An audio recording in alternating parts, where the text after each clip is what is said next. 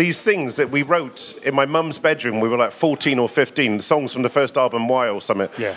Time and time again, generation after generation, musicians from Nick Cave, Nine Inch Nails, Massive Attack, blah, blah, blah. They keep on saying time and time again, this record, that record blew our heads. Somehow, we blew open a box Yeah. of musical ideas that hadn't been there before. 1979 hat die Band The Pop Group eine Box voller neuer musikalischer Ideen geöffnet. So beschreibt es hier ihr Sänger Mark Stewart in einem Interview von 2015. The Pop Group, die sind heute vielleicht nicht mehr allen ein Begriff, aber sie haben so ziemlich jede Band geprägt, die heute irgendwas im Bereich Post-Punk macht.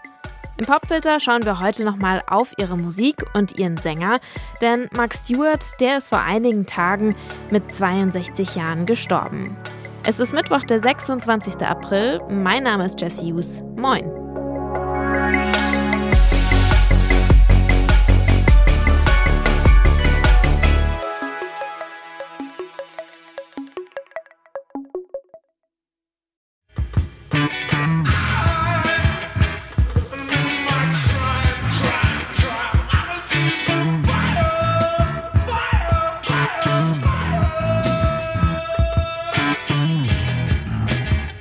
Das hier ist Thief of Fire vom allerersten Album von The Pop Group.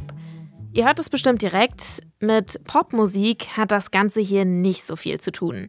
Stattdessen kommen hier Funk, Jazz, Dub und Punk zusammen. Auf diese Mischung kommt die Band vor allem, naja, weil Mark Stewart so groß ist. Schon mit zwölf Jahren ist er nämlich 1,90 und während andere gefühlt noch im Sandkasten sitzen, geht Mark Stewart schon auf Reggae-Partys und in Soul-Clubs. Dazu kommen dann noch seine Eindrücke aus dem TV und aus dem Radio und ja, fertig ist ein neues Genre. Heute gelten The Pop Group neben der Band Gang of Four aus Leeds als Vorreiter des Post-Punk. Das Genre, das in den letzten Jahren also ein echtes Revival erlebt hat. Man denke nur kurz an Fontaines DC, Porridge Radio oder auch Idols. Als 1979 das Debütalbum von The Pop Group aus Bristol erscheint, da ist die Musik aber noch absolut neu und ungewöhnlich. Und das kommt erstaunlich schnell ziemlich gut an. We played my brother's birthday party in a shed. and then we played two school dances, right? And then suddenly, within, within five or six months, we were on the front cover of every single English music magazine. And then, when I was still at school, I was on tour with Patti Smith, and I had to come back on the ferry Yeah. with no sleep and try and do my exam because I was running away from school to play with the band. It's crazy, crazy. The Pop Group gehen noch zur Schule, da erscheinen sie schon auf Covern von verschiedenen Musikmagazinen. Und sie supporten Patti Smith. Aber nicht nur die Musik von der Band bringt sie auf die Bildfläche. Ähnlich wie im Punk sind die Musikale noch ziemlich jung, sie sind idealistisch und voller Ideen. Und sie sind gegen das System. Ihr zweites Album, das hat einen sehr sprechenden Titel. For How Much Longer Do We Tolerate Mass Murder heißt es. Und darauf findet man dann auch Songs wie diesen hier. We are all prostitutes. prostitutes.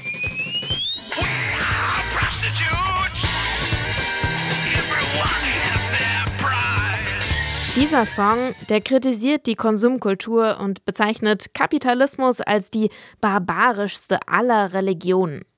Der Musiker Nick Cave, der bezeichnet den Song später als das Meisterstück der Band und das Album wird auch heute noch ziemlich viel gelobt.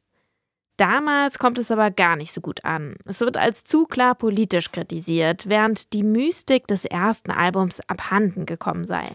Gefallen wollen The Pop Group aber sowieso nicht. Nur, sie gefallen sich dann irgendwann auch selber nicht mehr wirklich. Schon nach zwei Albenveröffentlichungen lösen sich The Pop Group 1980 schon wieder auf. Der Einfluss auf ihre Heimatstadt Bristol, der bleibt aber. Portishead, Massive Attack, der Rapper Tricky, die alle kommen aus derselben Hafenstadt und sie nennen The Pop Group als starken Einfluss. Und selbst mit der Graffiti-Szene, aus der später dann auch Banksy kommt, ist Sänger Mark Stewart damals verbandelt. Die hängen nämlich alle in denselben Bars und Clubs ab. Viele der damals angesagten Musikerinnen hören damals gerne dieses neue Genre aus den USA, nämlich jungen amerikanischen Hip-Hop. Den bringt Mark Stewart mit in den 80ern, auf Platten und zwar direkt aus New York. Die Stadt inspiriert auch seine Solomusik. Die klingt jetzt deutlich härter und auch beatlastig.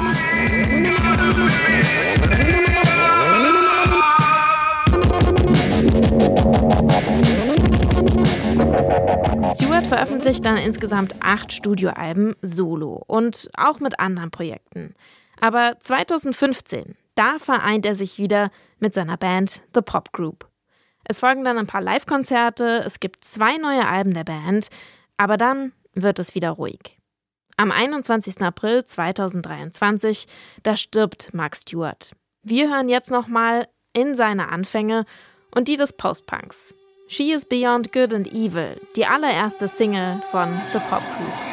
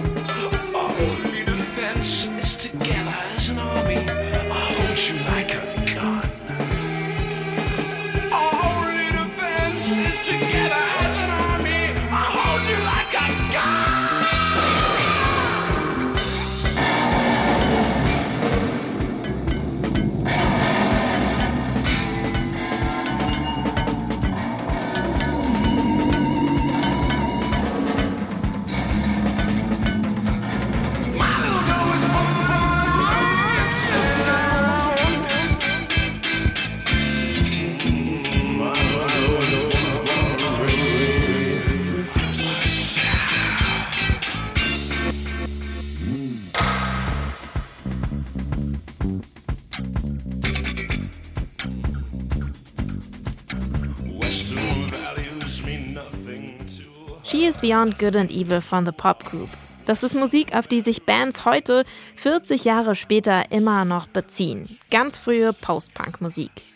Wenn ihr mehr hören wollt über musikalische Referenzen, aber auch über neue Erscheinungen und aktuelle Pop-Phänomene, dann abonniert doch jetzt den Popfilter. Und dann könnt ihr euch freuen, jeden Tag gibt es hier eine neue Folge. Die Redaktion heute hatte Anton Burmester und mein Name ist Jesse Hughes und ich freue mich schon auf morgen. Ciao!